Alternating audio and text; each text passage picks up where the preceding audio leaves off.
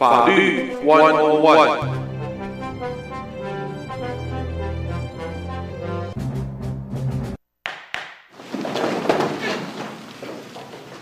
朋友们，大家好，欢迎收听德州中文台，我是胡美健。在今天我们法律 One On One 即将展开，呃，为朋友们再一次邀请，就是林志豪律师参与我们的节目，欢迎朋友们一块儿收听。呃，林律师早，早，各位听众朋友，大家早。早，欢迎再度的参加啊！那么啊，我想我们一开始还是一样，现在已经到了十一月，快要到月中了。呃，在一年来讲，也到了倒数第二个月了。我们想看一下，在现在大选，呃，其中选举刚刚过，在移民的议题上面，或者是政策上面，有没有任何一些新的可能的发展，或者重要的时间表要提醒我们听众的？然后目前呃倒是没有什么特别重要的这个发展哦。那至于说如果会有什么特别重要的发展，那要看看新的国会进去之后会不会有什么新的提案啊。那如果两党势力的消长会不会，尤其是如果共和党控制了两院，假如了啊，假如因为目前还没有全部计票出来啊，在那个呃参议院的部分啊，基本上两边是打平，那最后剩下三席。啊，谁在三席里面能够取得两席的话，谁就取得控制参议院。所以，呃，最后谁会控制这个都还很难讲，对吧？嗯，目前还不知道。假如说万一最后真的是共和党控制的话，因为他们呃喊了很多的这个口号出来，例如说他们甚至要 impeach 那个呃。那个拜登总统啦，嗯哼，然后当然他们对于这个边境的这个问题也会也会想办法去控制啊，所以至少到今天为止，我们目前还没有什么特别的迹象说会怎么样子发展。OK，呃，我有有听众倒是问了一个问题，因为刚才就像林律师你也谈到了，就是如果是共和党掌控的话，那么对于边境的议题一定会有更更多的要求，或者说更。更强的这个要求，目前看起来众院来讲是是应该是是共和党掌控，只是参院现在还不知道，呃，还没有办法分分晓。那么听众就问说，这个边界的问题，通常来讲应该是比较是墨西哥裔啊。这个在南美洲、墨西哥裔、中南美洲的问题，那那边的移民，对于我们这个华裔来讲，或者亚裔移民来讲的话，亚裔的朋友来说，影响大不大呢？会不会因为边境的这个移民也议题而影响到像是亚裔其他的这一个移民政策？啊，对，那个边境的问题呢，其实。呃，最近这两年来，呃，其实还不是呃，我们所谓一般的这个南美洲呃本土的呃这个 mainland 的人，然后从透过边境跑跑到美国来啊、过去这两年来，有很多的这个古巴裔啊，也也舍舍弃了从那个佛罗里达坐船到那边，也有很多人透过这个呃美墨边境过来，嗯，甚至还有一些中东裔的啊，甚至还有乌克兰裔的透过这个呃美墨边境啊跑到美国。对对对，那反反而是那个呃呃中国籍的透过美墨边境呃跑进来的人数呃呃比较巨大的减少啊。嗯，那如果说他有任何的改变的话，一般来讲，对于那个呃东南亚国家呃中国的啦，或者是甚至台湾的要透过这个呃美墨边境跑跑进来的这种影响都会比较少，因为现在。我们打比方来讲，台湾的人甚至都可以拿这个免签进美国，对不对？嗯哼。如果是中国的话，一般来讲的话，那个当然在疫情之前拿到那个来美国的签证也不不是很困难。嗯哼。那呃，现在呃，因为中国还是在属于一个，也许不是全部封控了，但是还至少还是在半封控的情况下，所以出来的人数也减少。嗯。但但是不管怎么样，就是说到美国不再像过去那么的困难。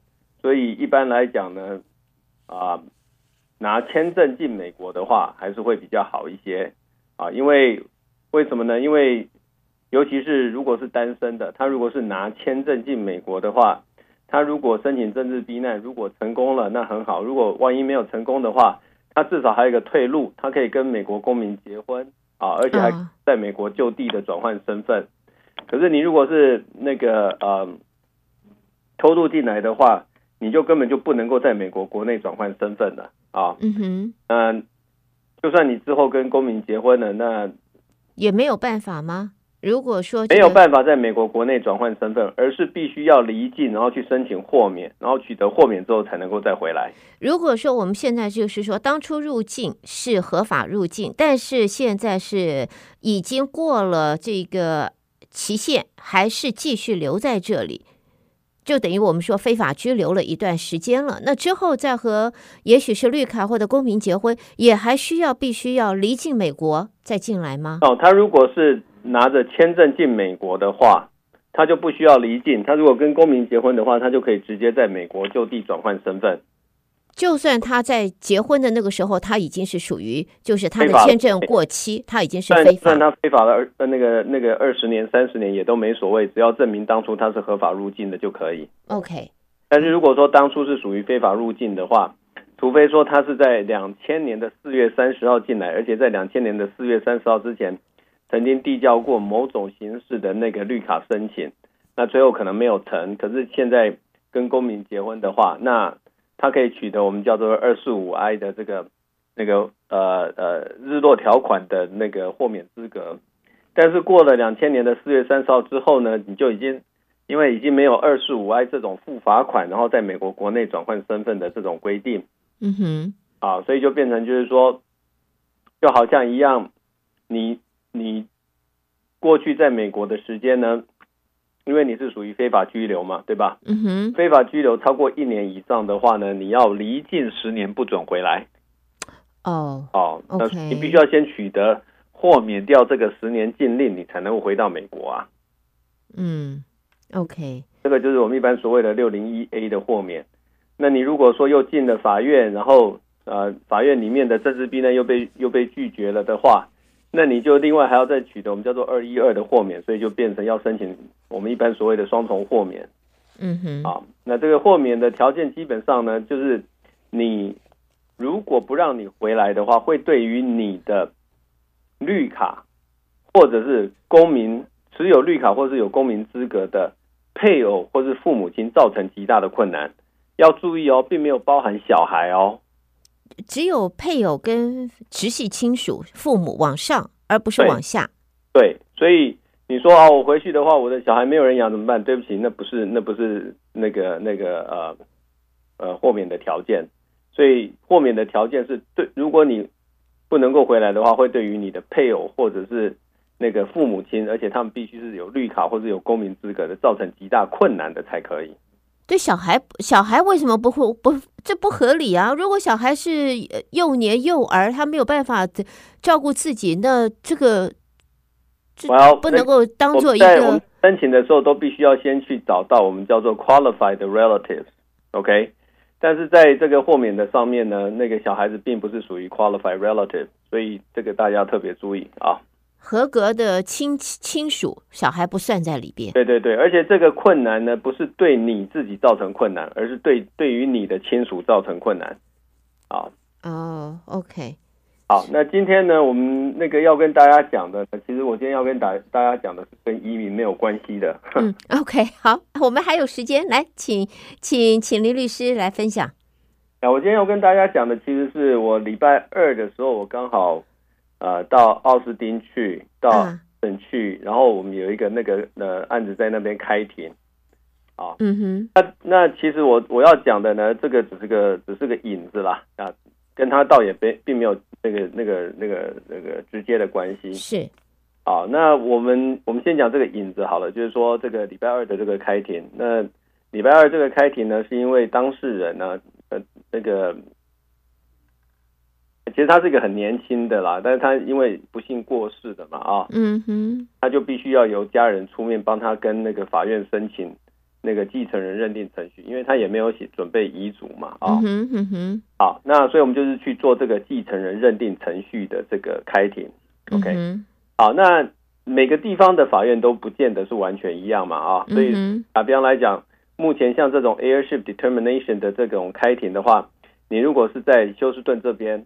我们就不需要这样子大老远的跑去，我们可以跟呃法院，他就可以同意你用 Zoom 开庭，嗯，就是视视讯开庭。是。那尤其尤其是像我们这个案子，我们还有证人是从外州过来的，啊，嗯。但是因为 Travis County 呢，他现在要求就是说你一定都要到庭，所以就变成我跟我当事人也都是从 Houston 跑过去，然后证人要从外州过来啊，然后还要再安排那个 coordinate 那个法院指定的 attorney at litem，大家一起都开庭，然后他那个开庭的很多的做法跟我们那个休斯顿也都不一样。我们打个比方来讲，每天法院都有很多的案子，对不对？那你要法院。那个签某一种的文件，某一种的令状，你都必须要先把这些 proposed 的 document，例如说像这个东西，我们就要有一个 proposed 的那个 judgment 啊，declaring heirship。一般来讲，都要先把这个 proposed 的 judgment 都要先准备好，然后递给法院，对不对？好、uh-huh, 是。结果 Travis County 这一个法官呢，他竟然他有一个那个 staff attorney 啊，他们的那个就是法官的这个律师。我们把他递过去之后呢，因为他跟我们要了很多的东西，啊，我们就就没一样他要的，中间中间也来来往往，花了很多的时间，嗯，结果什么东西他都接受，最后竟然告诉我说：“对不起，我们不需要你的 proposed judgment。”我说、啊、：“Why？为什么你会不需要 proposed judgment？” 对呀、啊，哦，我们会帮你们每一个人准备你们各自的 propose，你你们各自的 judgment 让法官签。嗯哼，说哇哦，真的有这种事情？每一个法院里面案子这么多。怎么可能法官为每一个案子去准备 judgment 呢？他说这就是我们这边特别的 staff attorney 的这个工作。好，好，那都没关系。那那那这个先放到旁边讲。那我今天要讲的呢，其实是跟这个有点关系，但是又不是具有那个直接的关系的。我今天要跟大家讲的是，我们遇到的很多啊，尤其是最近刚好遇到很多什么样的情况呢？一般呢比较多的就是说。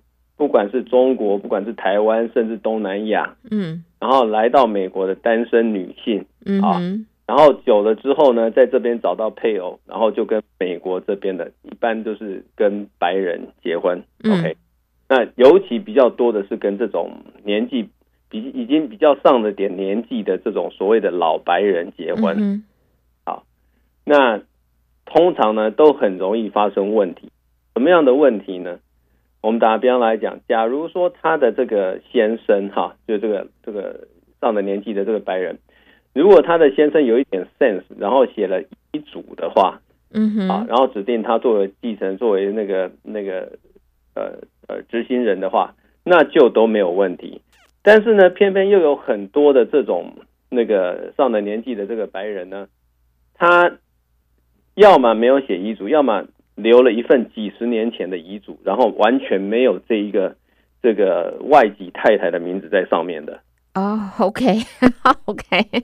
好，那不管是这两种情况哪一种，都是非常非常头痛的问题。是，都是非常头痛的问题。我们先讲说，先生如果没有留遗嘱的，好了，嗯，好，那先生如果留没有留遗嘱的话，这个还要分他有财产或者是没有财产。嗯哼，我我修正一下，他有没有？那个必须要 probate 的财产，或者是不需要 probate 的财产，好，OK。那我们打比方来，就是说他有几栋房子，然后有一些东西需要进行 probate 的话，但是他没有留遗嘱啊，对不对？嗯。好，那这种情况下呢，就必须要跟法院申请一样，就跟我们刚刚讲去那个奥斯汀那个案子一样，必须要跟法院申请做 heirship determination。是。OK，好。那我以前也在点节。节目里面跟大家讲过，你要做这种继承人的认定程序的话，你要准备两个证人啊。Uh-huh. 这两个证人呢，必须要告诉法官说：“哦，那个我认识他认识蛮久啦，然后我对于他的那个一生我都还蛮了解，他结过几次婚，生过几个小孩，或者说他从来没有结过婚等等，对不对？这很基本的嘛，因为因为法法院这边要调查，必须要有人证。”在在个在我们遇到的最极端的问题里面，我们客人连找到这样的证人都找不出来。哇，真痛苦！对，真痛苦。那他他说他先生就是个 loner 哦，跟家里都断绝关系，都不再往来。我说那他的兄弟姐妹呢？他说我连他几个兄弟姐妹我都不清楚。我说：“那他过世的家里都没有人来吗？既然都不清楚，当然就没有联系啊，没有通知有有谁会来呢？”嗯，OK。那你先生的朋友吗？我先生从来没有朋友，他每天对不对？家里面，我说那怎么可能呢？那你这个东西要怎么样子，要要怎么样子去弄，对不对？好，这个是如果说有啊有财产，我们要跟法院申请 heirship determination。好，那你就说都没有的话，你至少还你还可以递进去，因为法院会指派一个 attorney ad litem。把这个包袱丢给 attorney ad litem，跟他说：“我知道就是这些，其他的你自己去调查。”嗯哼，他如果调查出来，那很好；调查不出来，至少你你到法院去开庭的话，还有一个这个法院指派的律师，他可以一起跟跟法官讲说：“哦，我也我也都帮他找了，我们确实都找不到人。”嗯哼，所以这样子的话，至少问题还能够解决。OK，那我们现在讲就是说，假如他就只有一个房子，然后房子价值不高，然后有一两个户头，户头的那个金额也都不高。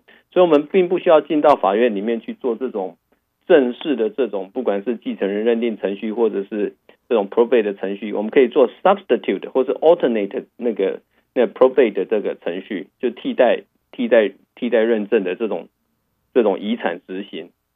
啊，我以前有讲过，我们可以做这个 small estate affidavit 啊，那那就是说找两个证人啊，也是一样签签说我认识他多久啦，然后他。那个家里有哪些人结过几次婚，生过几个小孩，然后所以哪些人有继承的权利？那这个东西呢，如果银行的户头不高，不超过七万五的话，你都可以拿到银行里面去把这个户头关掉，把钱拿出来。嗯哼，或者是叫我们叫那个那个那个 heirship 的 affidavit 啊，那个是可以拿到 county 的不动产的办公室去登记，可以去去作为下一次移转的一种。呃呃，产权的证明啊，我们打比方来讲，例如说，呃，签了一个文件说，哦，他之前都没有结过婚，那这个外籍太太是他唯一的这个配偶，之前也没有小孩，所以这个外籍太太具有完整的这个继承权利。嗯哼，嗯哼。好，那我刚刚就讲了，你对于你的这个先生呢、啊，你对他的家人的情况，你至少要多少有一点了解嘛。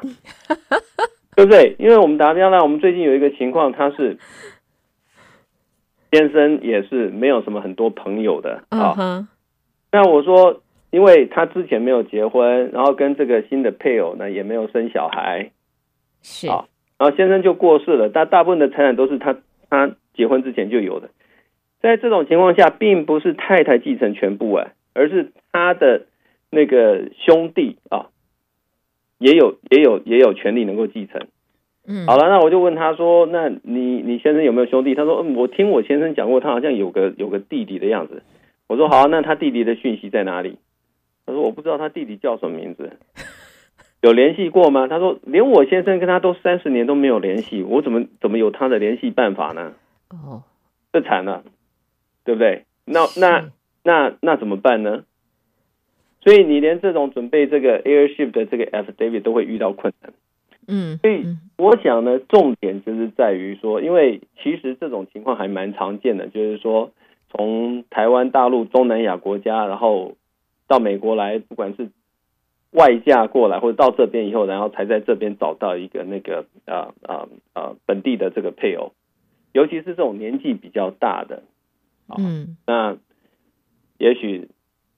十年、十五年就有可能发生，就是说，因为也有蛮多啊、呃，我们听起来比较啊、呃，觉得比较可怜的情况。例如说，我们也有客人说，先生在客厅里面看电视，坐一坐，然后他去叫他去吃饭，就就没起来了。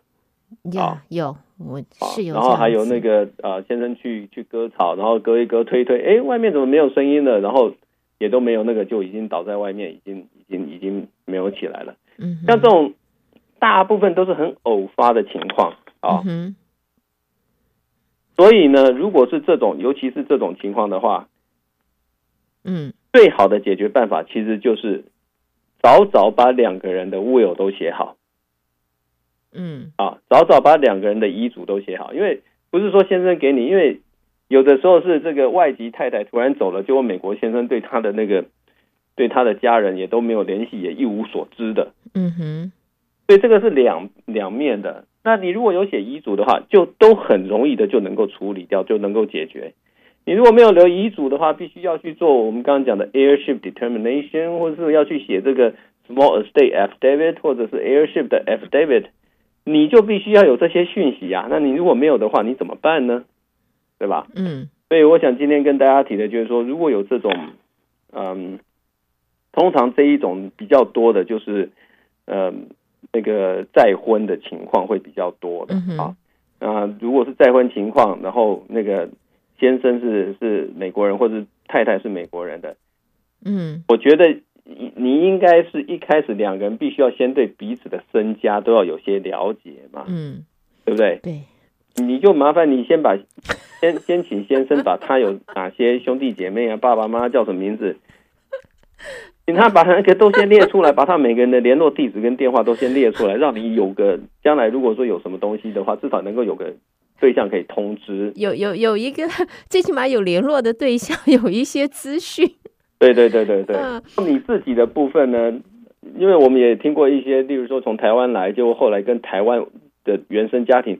完全断绝关系，没有联络三十几年的哦哦，是这这种情况也都有，是，所以所以就是说，大家要要要要避免这个。今天我们在节目啊，这个法律 One on One 啊，林志豪林律师啊，在这边啊，真的是拜托各位 律师，拜托各位为自己的家庭，为自己，为你的孩子，为为你，为你的配偶，在这一方面呢，该有的基本的。讯息啊，双方该有的基本讯息，林律师拜托大家准备好，把它准备好。不管有多久没有联系，或者是说这个呃会不会联系，但是该有的基本的彼此的呃家人的讯息，还是提醒大家多做好准备。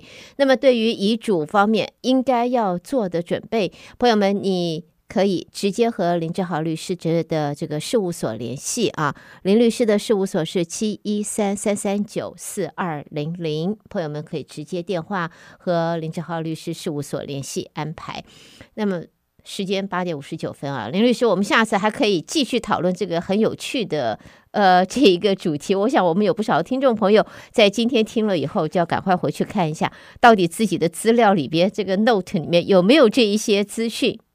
呃，是不是可以避免未来不必要的麻烦发生？再次的谢谢林律师。OK，好，谢谢，我们下个月聊。谢谢，好。拜拜。